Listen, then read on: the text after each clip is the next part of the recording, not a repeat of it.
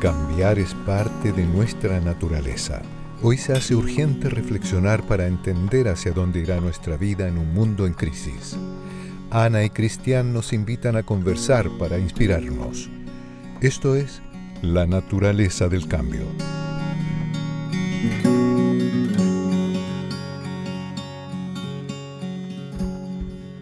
Antes de conocerte, Diana, yo sabía bien poco de cultivar plantas. O sea, siempre he sabido sobre la importancia ecosistémica de las plantas, de lo importante que es cuidarlas, respetarlas, porque son parte de la naturaleza también.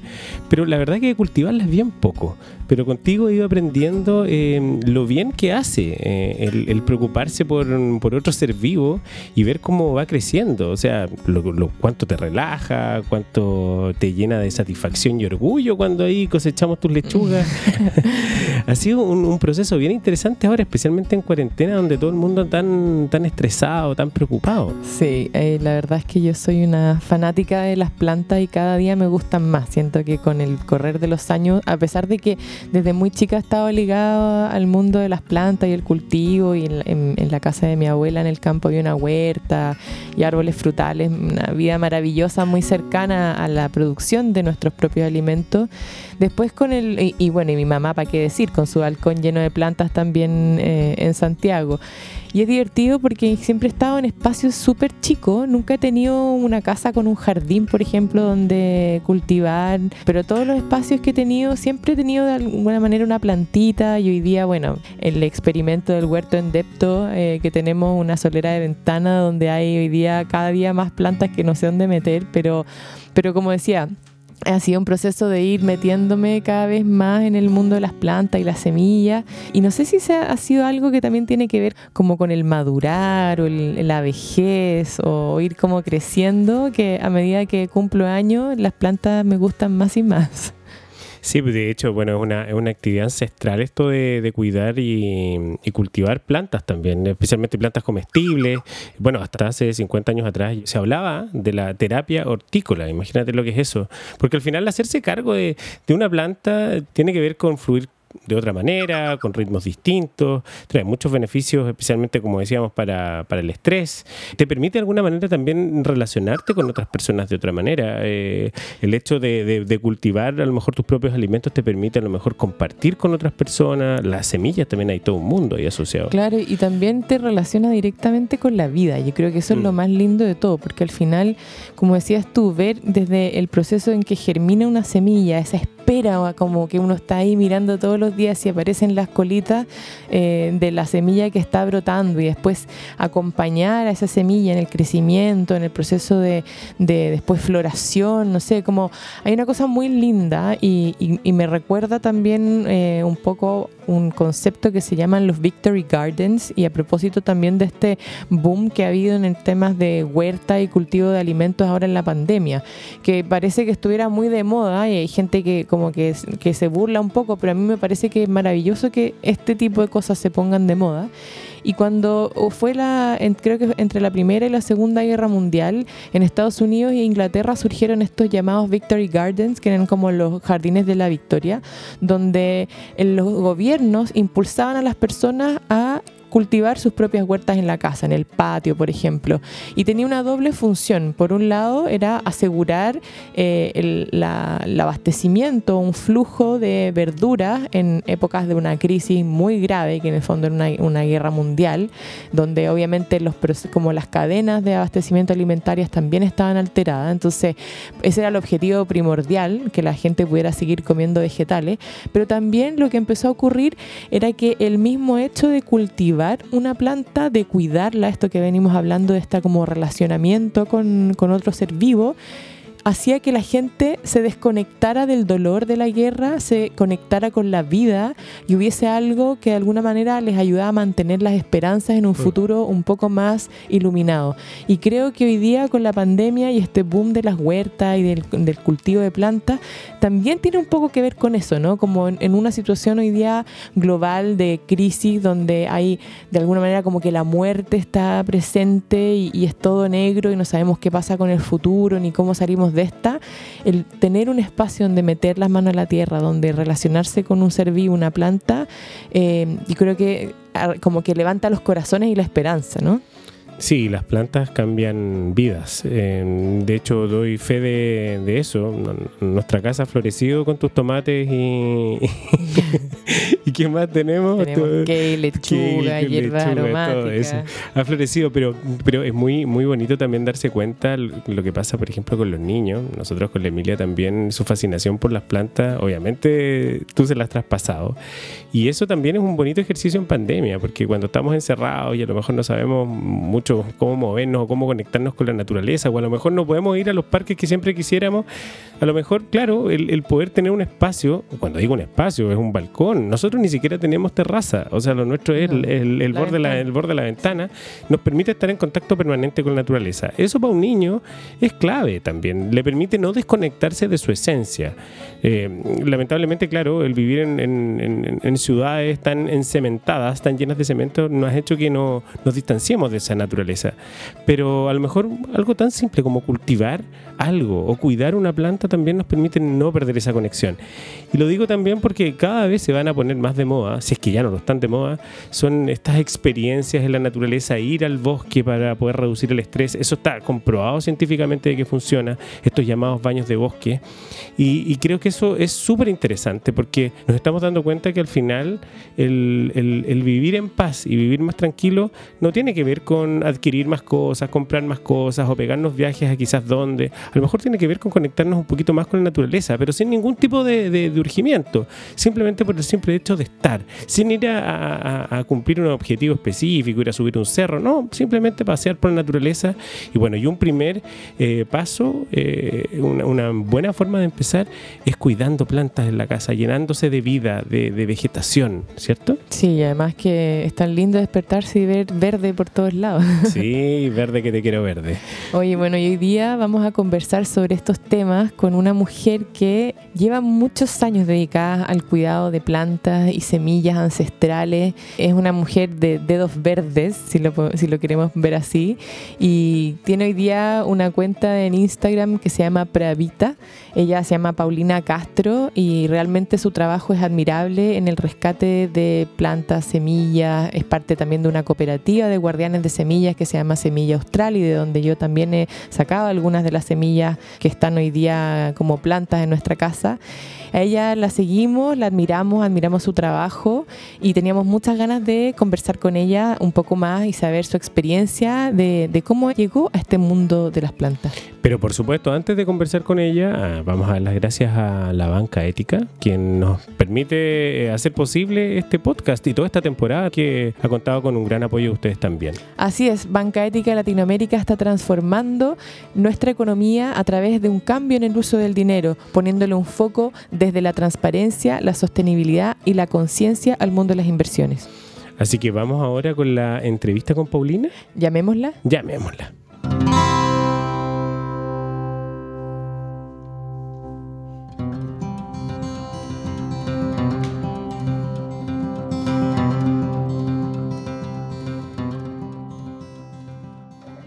Hola Pauli, ¿cómo estás?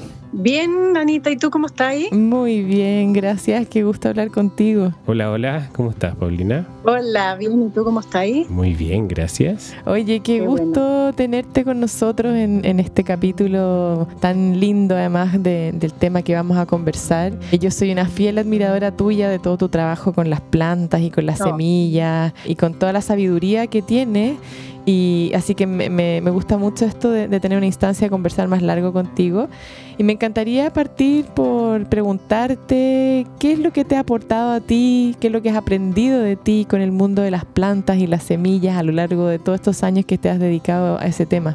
Bueno, primero que nada, darle las gracias por la invitación, porque para mí también es muy como interesante eh, conversar con ustedes y conversar de plantas y de semillas, que es lo que más que lo que me apasiona, yo siento que es como lo que me forma de alguna manera. Mm. Tengo como una relación muy, eh, siento muy cercana con las plantas muy desde lo emocional, a pesar de que soy bastante como intelectual y nerd y me gusta mucho estudiar.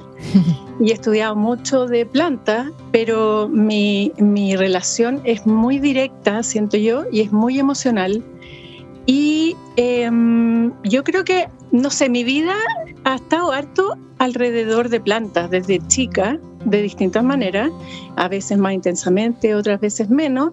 Y lo que yo creo que me han aportado las plantas ha sido como una profundidad, yo diría, como en cómo me relaciono en general o en qué cosas son importantes.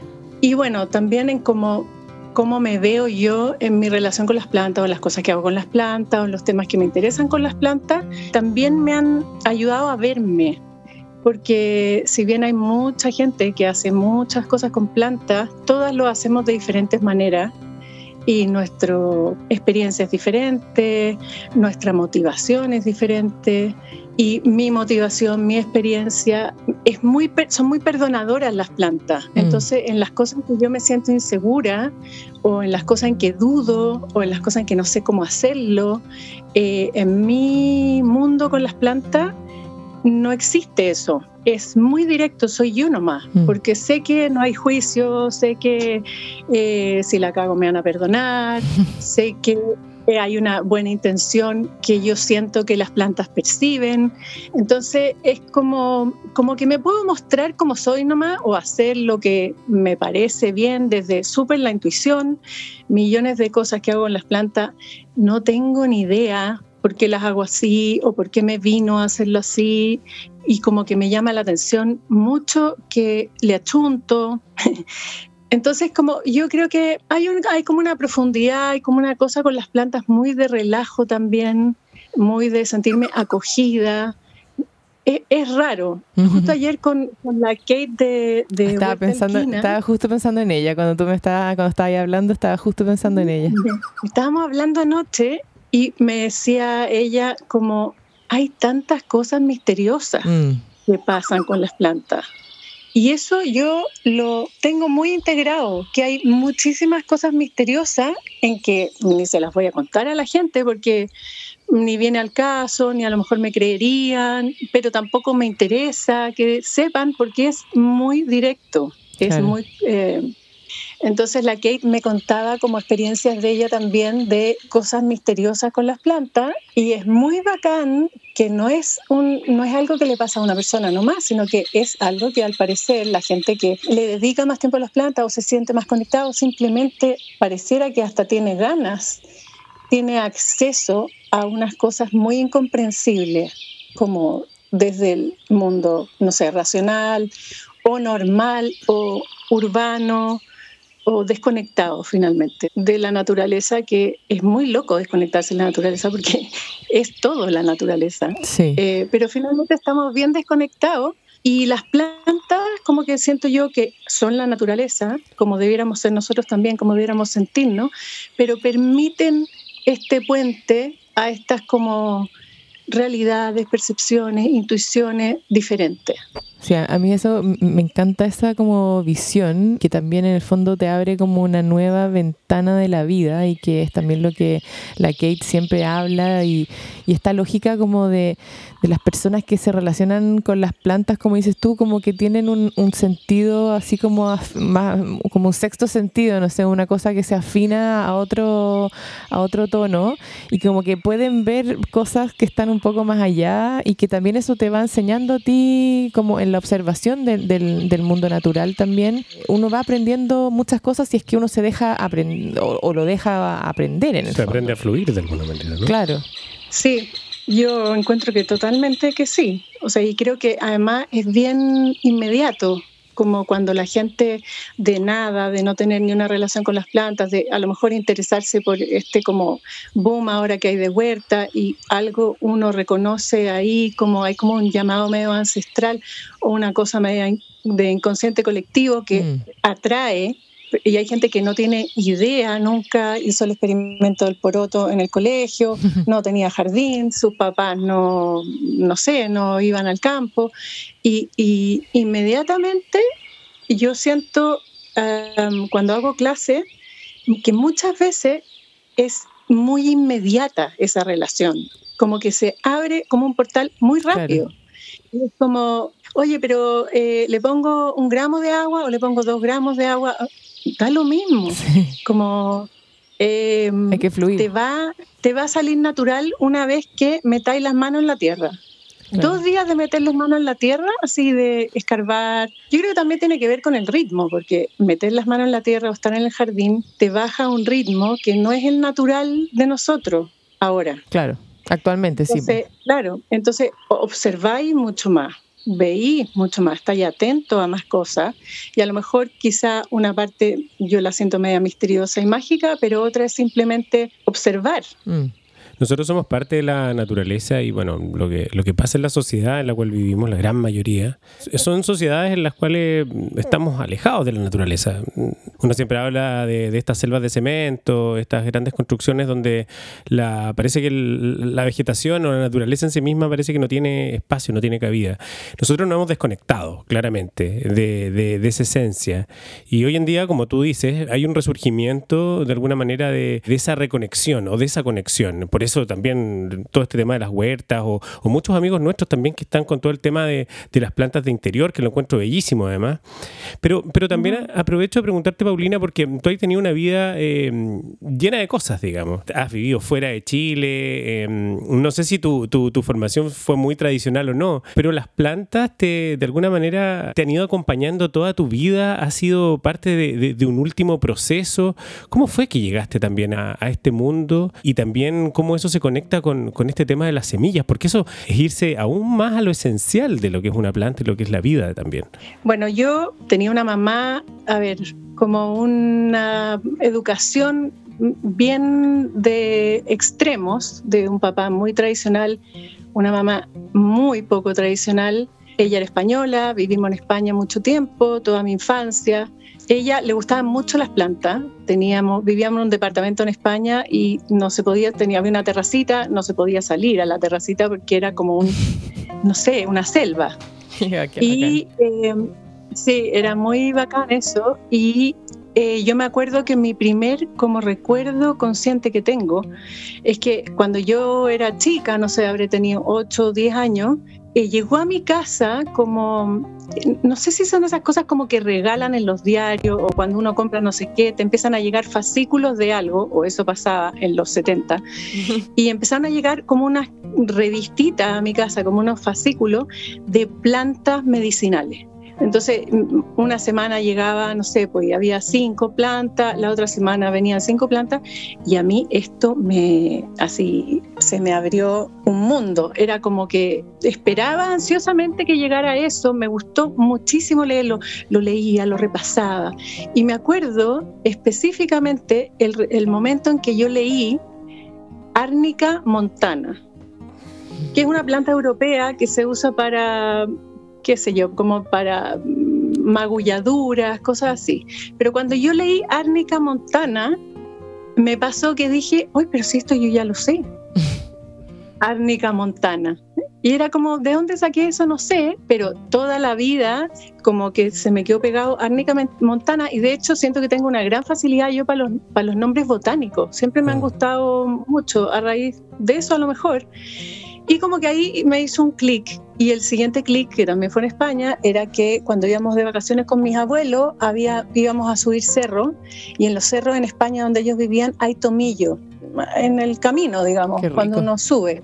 Y me acuerdo de que me dijeron, mira, esos tomillos, ah, ya, wow. Y lo corté y me lo llevé a la casa de mis abuelos en España y lo colgué en la terraza para que se secara y entonces poder tomarme agüitas de tomillo. Y en general todos los días en la tarde me hacía una agüita de tomillo, le ponía miel y era como un rito, un ritual, no sé cómo decirlo, una ceremonia, una mini ceremonia eh, mía con el tomillo, muy inconsciente esto, pero había como una cercanía que yo sentía que había este mundo especial entre el tomillo y yo. a ver, lo estoy exagerando, ¿no? Pero nadie más en mi familia tenía esa conexión con el tomillo. No sé, era una cosa así como muy personal mía con él. Y después ya nos vinimos a Chile, que fue como muy chocante en términos de cultura. Yo llegué a Chile creo que tenía como 13 años, algo así. Chile estaba en esa época bien atrasado eh, con respecto a España en todo lo que tenga que ver con eh, bueno, libertades, expresiones, era como un pueblito en que todo el mundo estaba preocupado del otro. Yo estaba en un colegio de monja en España y me pusieron acá en las Ursulinas también y entonces había como estas grandes, no sé si son confusiones, sino que simplemente eh, informaciones diversas, variadas, que a veces se contradecían entre ellas, entre mi mamá, que era súper eh, loca o libre y mi papá que era muy tradicional y el colegio de monjas y el colegio en España, y la vida en España, después la vi acá. Entonces, mucha, mucha información acerca que yo de alguna manera ahora siento que son posibilidades, como que te muestran, mira, podí, mm. eh, te muestro esto, eh, también te muestro esto otro, y, y, y de alguna manera siento que conocí muchas cosas gracias a eso. Entonces, cuando tuve 20 años, bueno, me acuerdo también en el colegio, eh, acá, el experimento del porotito, que me lo llevé a mi casa ya grande, ya tenía, no sé, eso, 13 años. Me lo llevé a mi casa, lo puse en el jardín y me acuerdo que en algún momento mi mamá me dijo, oye, ¿están listos los porotos para que los saquemos y los comamos? Una planta de poroto era. Y era como, ¿qué? ¿Qué? Como, es como el pollito de mascota. pero claro, no me voy a comer el poroto. y ahí como que este, eh, eh, como chuta, pero no sé, como, ¿qué es esto? Y no me acuerdo qué pasó con el poroto, si me lo comí o no, pero me acuerdo de esa, de, no, pues si, si eh, no está a mi servicio el poroto, no sé, una cosa así como, no lo sabría explicar. A los 20 eh, bueno, salí del colegio y ya empecé como a buscar mi propia como identidad, con, muy basado probablemente en todos estos diferentes ejercicios de vidas y maneras de ser que había tenido y como que bien luego me di cuenta que era como bastante más tirado como para lo poco tradicional, lo mío, entonces ahí me enamoré, tuve un pololo a los 20 y nos fuimos a vivir a Pucón, con el medio escándalo que fue eso, desde mi tribu de colegio hasta mi papá tradicional, hasta mis amigos hippies, o sea, también todo una carga ahí de ir eligiendo como la vida que queréis, como con costos. Pero la verdad que fue muy bacán y ahí tuve como mi primera intento de huerta que fueron dos porotos y un puerro. y lo puse en la casa nuestra, que vivíamos ahí, eh, puse dos porotos y un puerro. Como que mi intención, no sé si era alimentarnos, a lo mejor probablemente sí, pero como que era como tener esta experiencia de, de poder hacer crecer una planta, ver qué pasaba, como curiosidad y como también como cuidado. Y fue bien bonito y se reían en mí. Yo no cachaba lo, como lo ingenuo que era tener dos porotos y un puerro. Pero a mí me sirvió mucho porque caché que los porotos se me murieron en invierno, que el puerro sí, después se los comió una oveja, pero bueno, no sé, fue parte de la escuela de que yo quería como tener una vida más simple y más conectada también con la naturaleza. En España había, nosotros paseamos mucho, la naturaleza es muy linda, ya eh, eh, hay más que acá, más fácil, digamos, más hay más posibilidades de experimentar naturaleza que acá, curiosamente, o que para mí en ese momento en Santiago. No tenía ninguna, como no había ido al sur, no había ido al norte. Y entonces después siempre buscando plantas, flores, belleza, libros. Después trabajé mucho tiempo para una línea aérea, para American. Y eso fueron muchos años, como 25 años, y eso me permitió a mí tener acceso a bibliografía que de otra manera no hubiera podido y a cursos que de otra manera no hubiera podido. Entonces hice muchos cursos con profesores muy bacanes fuera de Chile, algunos dentro de Chile también, y sobre todo estudié mucho. Y yo creo que mi primer approach a las plantas fue muy teórico, curiosamente, porque a pesar de que yo sabía y sentía esa como conexión bien directa, como que no me atrevía, como que necesitaba en mi mente como más información. Entonces me atrevía con cosas muy chiquititas y de repente en un momento como que tenía harta información y sentí que tenía como un cuerpo de seguridad más grande y ahí me empecé a meter como más en serio conmigo, digamos, de rescatar cosas, de investigar, no sé, desde las tintorias hasta las alucinógenas, hasta las utilitarias, hasta las aromáticas, los adaptógenos. Todo me interesó, todo me interesa en verdad. Y no sé, quería tener, es tanto lo que hay en el mundo de las plantas que yo creo que si no, si no es directo, eh, cuesta mucho aprenderlo o entenderlo.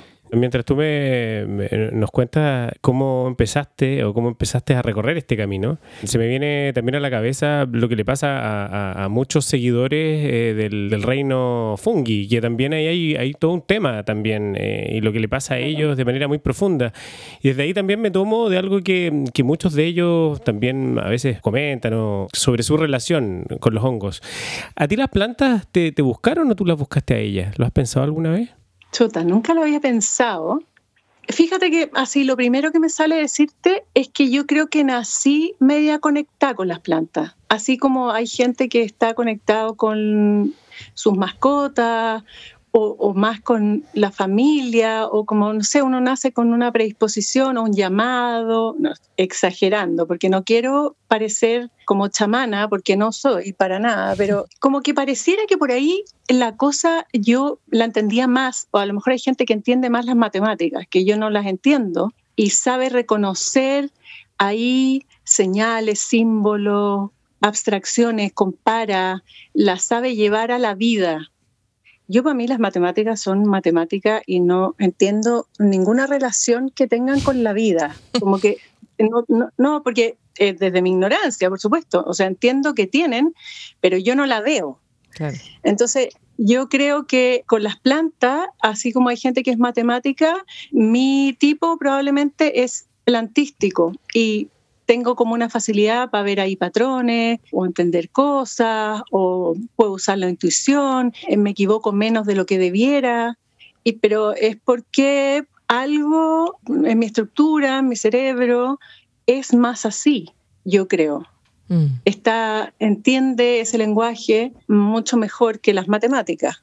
Oye, y ahí, bueno, a mí me pasa que me, identifico mucho con, lo que tú estabas contando de esa sensación como de, sentir, tener que sentirse segura para poder eh, plantar o, cultivar.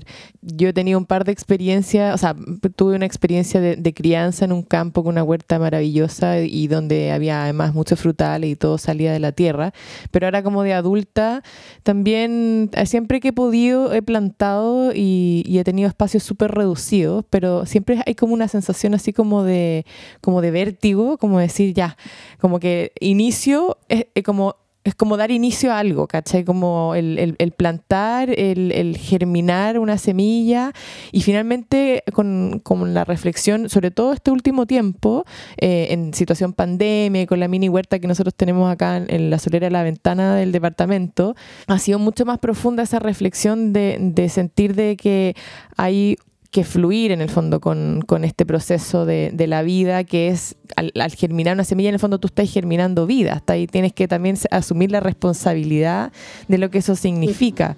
Y ahí también he entendido y, he empezado a, a ver la magia de las semillas también, que es una cosa que hasta hace muy poco tiempo, sí, si bien uno lo entiende que tú necesitas semillas para tener plantas o para tener un huerto, es distinto comprar una semilla en un supermercado, que es distinto en el fondo que esa semilla venga de alguien que la cuidó, que venga de, en el fondo, em, no sé, hay todo un tema que, creo que también tiene que ver con eso de, cuidar la vida. Y, y ahí que como las semillas son ese repositorio de, vida, de biodiversidad.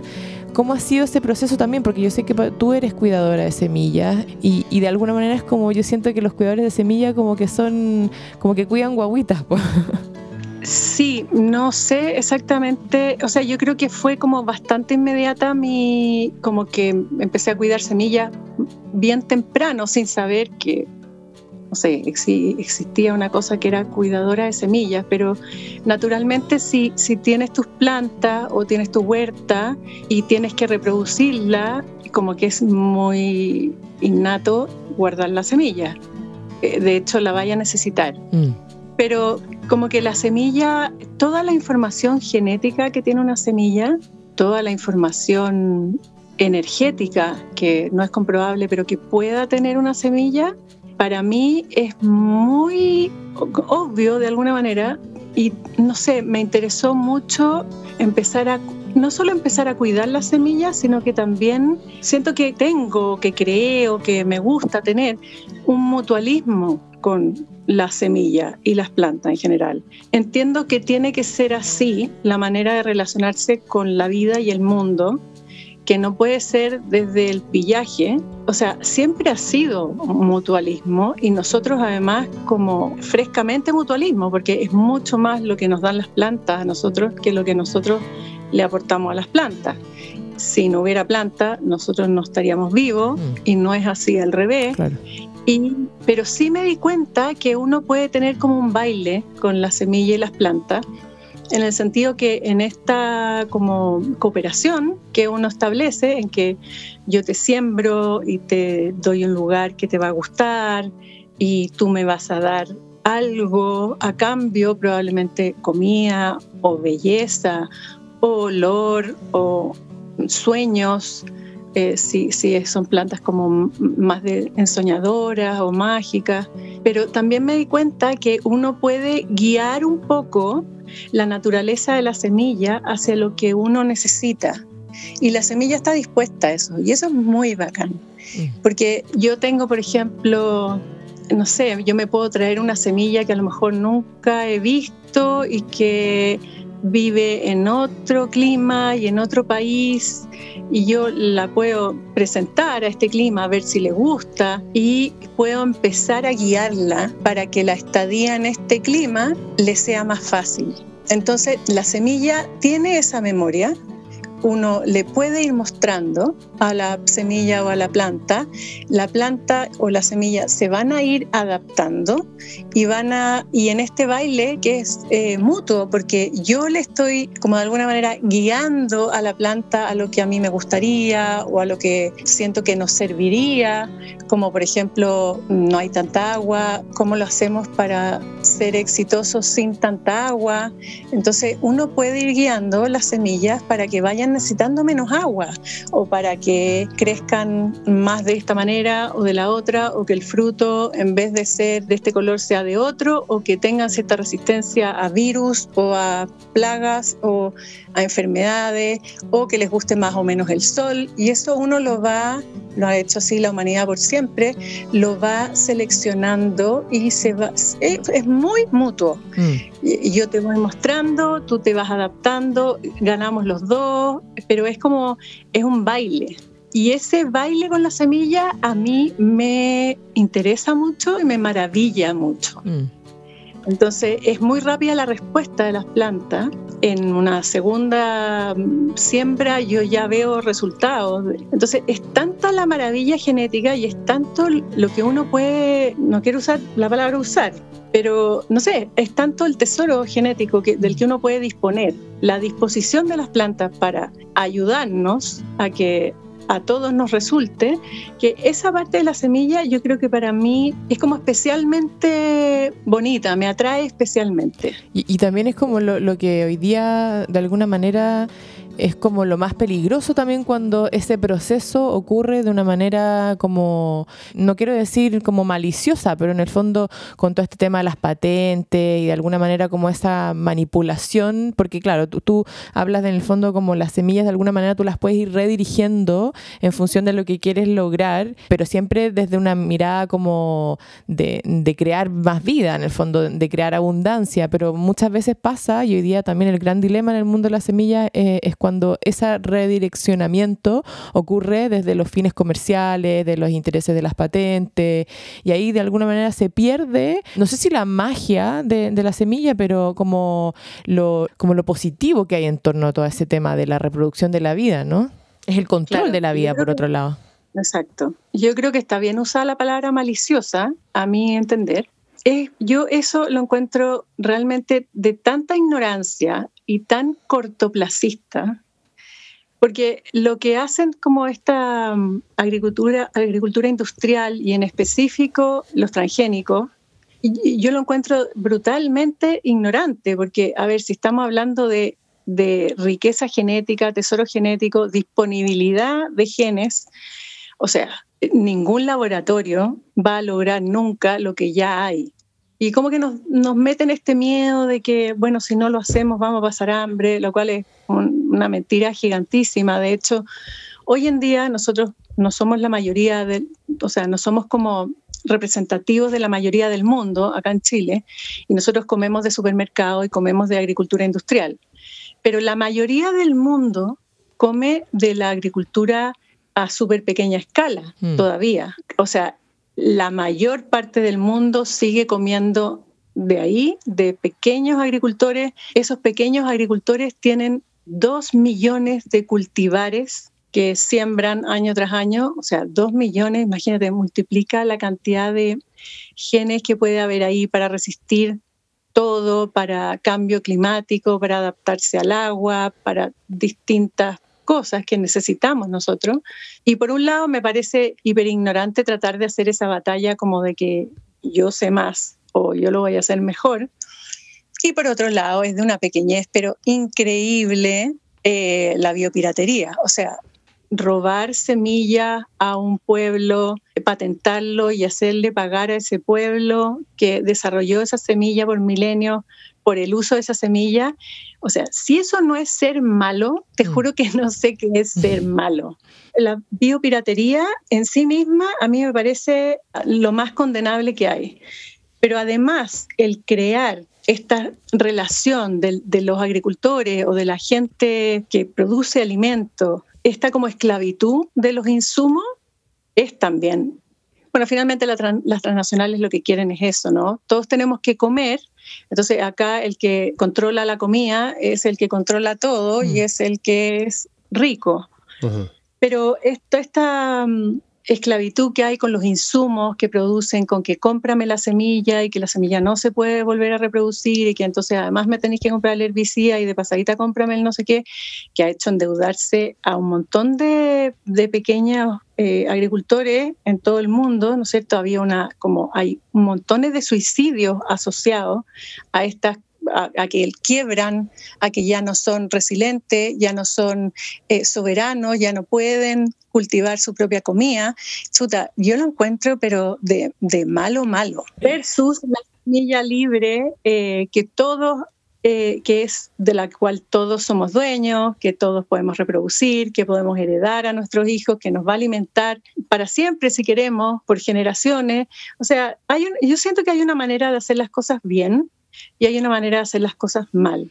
La manera de hacerlas bien a mí me parece que es a favor de la vida, a favor de la naturaleza, manteniendo nuestros cursos de agua limpio, manteniendo nuestra tierra eh, sana, libre de tóxicos, nuestra comida libre de tóxicos por lo mismo. Y está la otra manera de hacerlo, que es eh, eh, esto que yo encuentro que es súper cortoplacista, que es en el fondo, oye, chao, me paso por no sé dónde, el suelo, tu agua y la mía y tu tierra y tu bosque y, y bueno, ¿hasta cuándo se puede sostener eso? Bien poco. Entonces, eh, me llama la atención como lo cortoplacista, porque, o sí, te vaya a ser rico, y sí, vaya a controlar todo, pero ¿por cuánto tiempo? Paulina, ¿y, qué se puede comentar respecto a nuestro patrimonio semillístico? No sé si se, dice así correctamente, digamos, pero, pero claro, me imagino que acá en, nuestro país tenemos una riqueza increíble en, ese sentido. Sí, pues nosotros, bueno, somos los reyes de las papas. El, las papas, a pesar de que hay un centro aparentemente peruano también, pero el grueso de la, de la riqueza genética de las papas es, nuestro, es chileno. Tenemos mucho patrimonio, eh, bueno, las frutillas, tenemos muchos maíces, zapallos, que si bien el centro neurálgico de donde se originaron no es acá, llevan tantos milenios acá que ya son... Eh, de alguna manera yo los considero nativos, tienen características botánicas que uno puede decir este zapallo es chileno porque ta ta ta ta ta, aunque no haya sido originario botánicamente chileno, ¿se entiende? Sí. Pero tenemos entonces una riqueza enorme, porque además tenemos una variabilidad de climas increíble, entonces la mayoría de las cosas de nuestro patrimonio botánico o genético de planta no la conocemos hay súper poco estudio acerca de esta riqueza botánica desde lo patrimonial, ¿no? Desde los pueblos originarios, cómo la usaban, para qué servía, las medicinales, las tintorias, las aromáticas, las mágicas,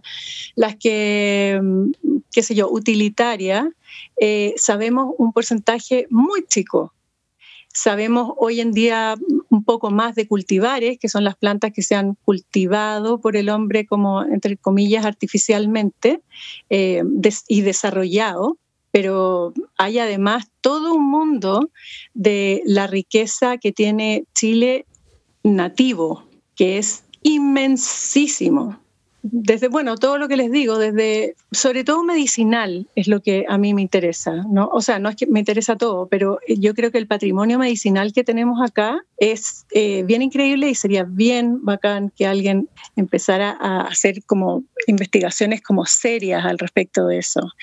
Hay todo un mundo también que a mí también me interesa mucho, que tiene que ver con las plantas que te llevan a otros estados de conciencia o que te permiten eh, soñar. Yo estoy haciendo un curso muy lindo ahora con Leonel Lienlaf, que es un poeta, y él eh, es mapuche y tiene eh, una experiencia muy directa que a mí me ha sorprendido mucho con los bosques y sus habitantes. Y estoy fascinada, porque realmente mirarlo con otros ojos, porque mm yo te puedo decir, oye, yo me siento súper conectada con las plantas y no sé qué, pero pucha, va Leonel y me dice, no sé, habla de las plantas que son mediadores entre ti y otra planta y si tenéis permiso o no. Es como un mundo, mm. pero sí fascinante. Pero lo que sí saben mucho es de hierbas medicinales, que no tenemos ni idea que yo no tenía ni idea. Entonces, hay mucho patrimonio de cultivares que tiene que ver con la riqueza genética y eso es muy importante porque eso te permite que un cultivar sea resistente, por ejemplo, a ciertas plagas, a cierto clima, a la sequía, a ciertas enfermedades, qué sé yo. Entonces, esa riqueza genética que uno dice, voy a perder una variedad, bueno, ¿qué importa que perdáis una variedad si hay mil mm. o tres mil variedades de choclo? Sí, pues, pero no todos los choclos eh, han sido adaptados al clima, eh, no todos los choclos pueden resistir tal bicho, no todos los choclos se pueden dar con viento, no todos los choclos se pueden dar bajo la latitud no sé cuánto de Chiloé, que los cronistas españoles decían que todas las guaitecas y todo abajo estaba lleno de choclos, no sé si lleno, pero veían mm. choclos, eh, muchas variedades que se han perdido ahora. Y bueno, qué diferente sería tener variedades de choclo aclimatadas a Punta Arena, naturalmente, que pueden salvar a mucha gente de, hambre, por ejemplo. Mm. Entonces, cada variedad que se pierde es una posibilidad que se pierde genética.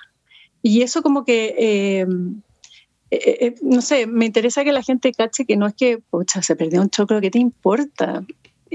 Sí, pero no, no, no es así. Es, se perdió tradición, se perdió memoria, se perdió patrimonio, se perdió cultura y se perdió una gran, no sé, un volumen de, de genes que bueno, podrían a lo mejor habernos salvado de algo. Claro, y también se, o sea, se pierde yo creo que biodiversidad, que al final es lo más importante hoy día y que es lo que nos hace también únicos como, como, o sea, como planeta en el fondo, pero y que también eso es extrapolable igual al, a los seres humanos. Hoy día necesitamos tener biodiversidad humana que enriquece la vida. Si al final eh, yo creo que cuando se trata de estandarizar todo, se pierde la riqueza de lo que es estar vivo y de compartir este, este espacio con otros.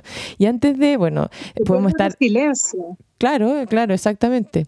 Oye, Paulina, bueno, podemos seguir conversando horas de horas de este tema. Yo encuentro que es muy fascinante, pero antes de ya de, de, ir cerrando la conversación, me encantaría saber cuál es la planta que más te ha sorprendido y por qué. Chuta, qué difícil. Imagínate elegir una.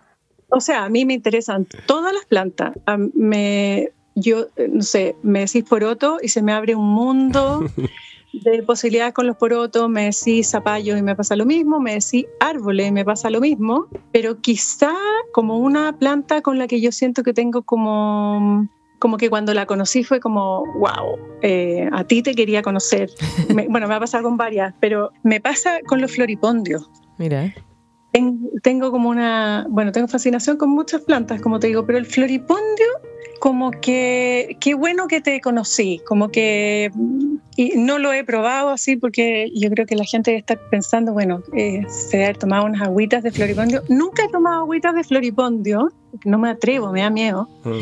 pero eh, sí lo he usado para soñar, en el sentido que uno saca una flor de floripondio o unos pétalos y los ponéis debajo de la almohada Ah, mira. Y pedí soñar con algo o quizás solucionar algo incluso.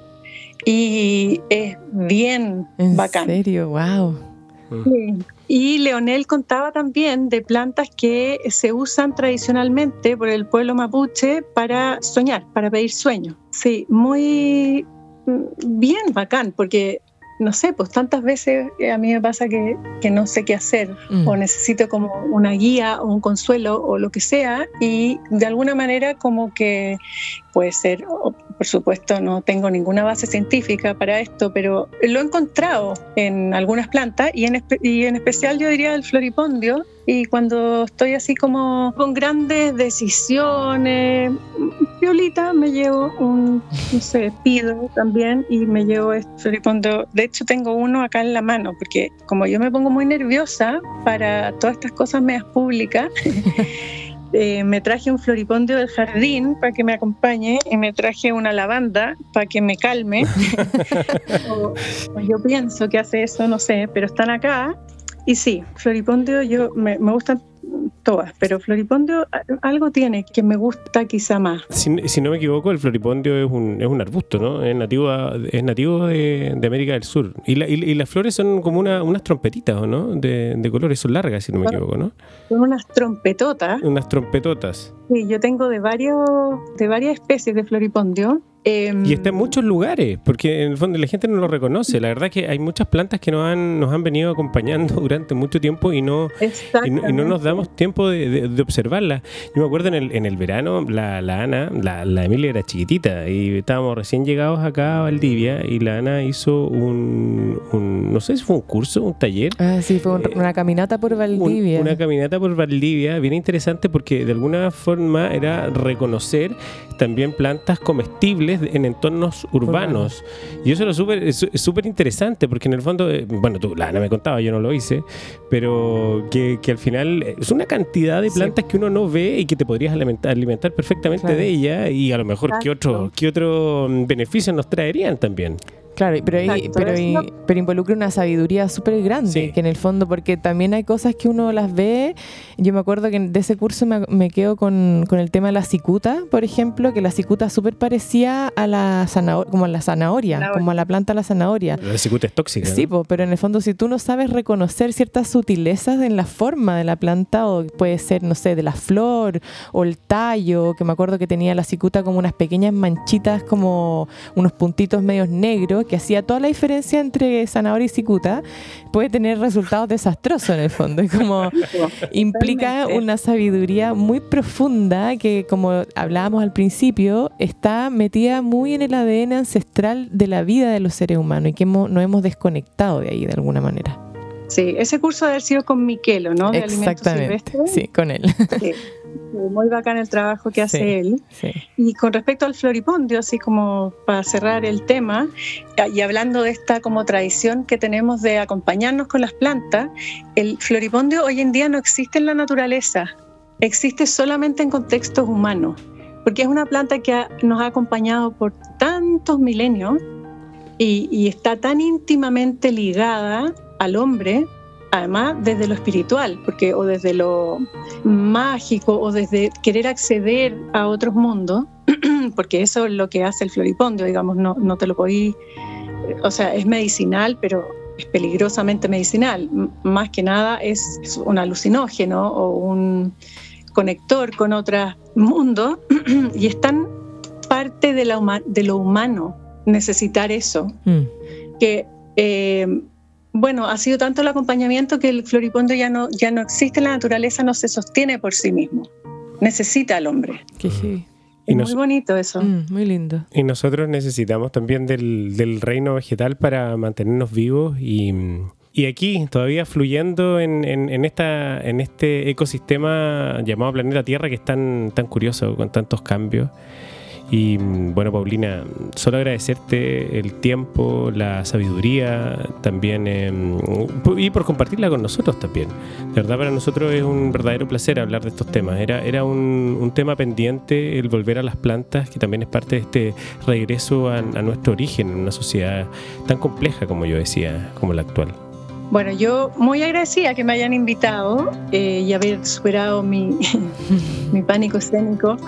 Y mm, muchas gracias en serio porque, mm, o sea, me hace bien a mí, pero encuentro que, que le dediquen tiempo, espacio a estos temas, que haya gente que se interese por estos temas, es muy esperanzador. Así que es mucho la fuerza que tenemos los, nosotros no tenemos fuerza como para pelear con Bayer y Monsanto, yo creo, pero sí tenemos fuerza para pelearla, no pelearla, sino que empezar a hacer las cosas bien y eso va provocando un cambio tan sólido que yo es a lo que apelo, es como al persona a persona, como creo que esa es la manera. Absolutamente, muy de acuerdo. Así que todos remando para el mismo lado. Paulina, te deseamos un muy, muy feliz fin de semana, que estés muy bien y seguimos en contacto. Voy a seguir ahí muy de cerca cada una de las plantitas que posteas en tu Instagram. Muchas gracias a ustedes de nuevo. Un, beso les mando. Un abrazo, chao. Chao, un abrazo.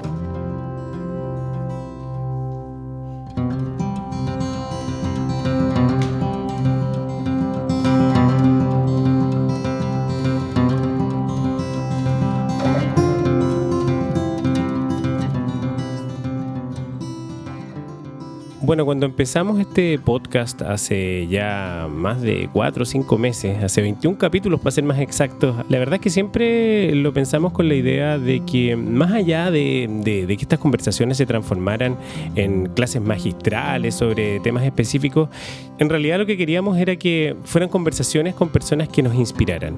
Creemos que Paulina sin duda es de esas personas que te inspiran, que te irradian pasión por lo que hacen, algo que hace tanta falta también en este mundo en el que vivimos.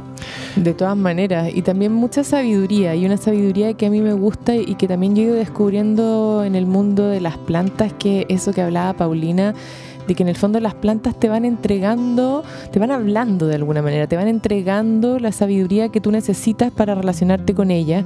Y eso es muy mágico también. Y creo que son cosas que uno no puede leer en los libros, en el fondo. No, no están, uno puede, sí, uno puede leer en el libro qué tipo de sustrato usar, cuánta agua, cuántas horas de sol, etcétera. Pero hay cosas que a veces aún así no resultan y, uno tiene que empezar como a, observar, a, entender la planta, a tratar de, saber un poco más allá, a lo mejor de dónde viene, qué necesita y de, y de paso uno aprende también cosas de uno mismo y uno empieza como a entender esas sutilezas de la vida y cómo se mueve la naturaleza, que creo que es finalmente lo que también podemos extrapolar y llevar a otros planos, ¿no? Y, que también eso nos, nos empieza a dar una mirada más rica de lo que es la diversidad humana. mau mana? Oye, pero bueno, este amor por las plantas no, uno no solamente lo, puede expresar desde la huertería o la jardinería o como quieran llamarlo, uno también lo puede expresar simplemente eh, a través de la contemplación, que es por ejemplo lo que me pasa a mí. O sea, yo me como tus plantas, me como, me como tus lechugas, pero, y muy feliz porque son muy ricas, pero claro, yo, mi, mi, amor profundo por las plantas se expresa siempre haciendo fotografías a plantas. No hay nada más inspirador que hacer una foto de una flor en primavera. Mm. De hecho, a mí a veces aquí me, dan ganas de, volverme loco porque estamos en pandemia y me gustaría ir un montón de lados aquí en el sur a hacer fotos de flores. Pero claro, me, conformo con lo que tenemos aquí en los alrededores en el barrio y que es maravilloso igual. O sea, de verdad creo que la contemplación de la naturaleza es algo que tenemos que aprender a desarrollar para aprender a estar en paz con nosotros mismos y esa búsqueda de inspiración también. La invitación de este capítulo es a buscar en la naturaleza una respuesta para estar más tranquilos y en paz con nosotros mismos y en consecuencia en paz con nuestra sociedad. Bueno, y antes de despedirnos también eh, recomendarles un libro que ya lo habíamos recomendado en creo que en la primera temporada, que es eh, de Hope Yaren, una escritora noruega, y el libro se llama La memoria secreta de las hojas. Y habla un poco de esto también, ¿no? Como de, de la experiencia de vida de una persona dedicada al estudio de las plantas desde un lado mucho más científico, por supuesto, pero un paralelo en el fondo entre lo que ella va aprendiendo de sí misma y va aprendiendo de la vida en función de lo que ella va investigando y aprendiendo de las plantas. Es muy, muy bonito.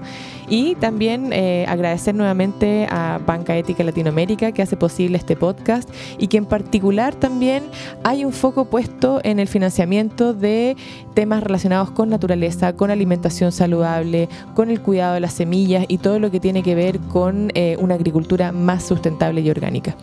Los invitamos, como siempre, a revisar nuestro Instagram, que se llama precisamente La Naturaleza del Cambio, y también ahí a conocer más detalles de cómo contribuir para que este podcast siga eh, al aire. Nosotros trabajamos con una plataforma eh, que financia proyectos creativos como este, que se llama Patreon. Ahí ustedes pueden encontrar toda la información en nuestro Instagram, pero por lo pronto decirles que siempre es un placer, un gusto acompañarlos, conversar también con, con estas personas que inspiran y también con ustedes a través de las redes sociales. Así que les mandamos un tremendo abrazo acá desde el sur de Chile. Y nos escuchamos muy pronto. Chao, chao. Chao.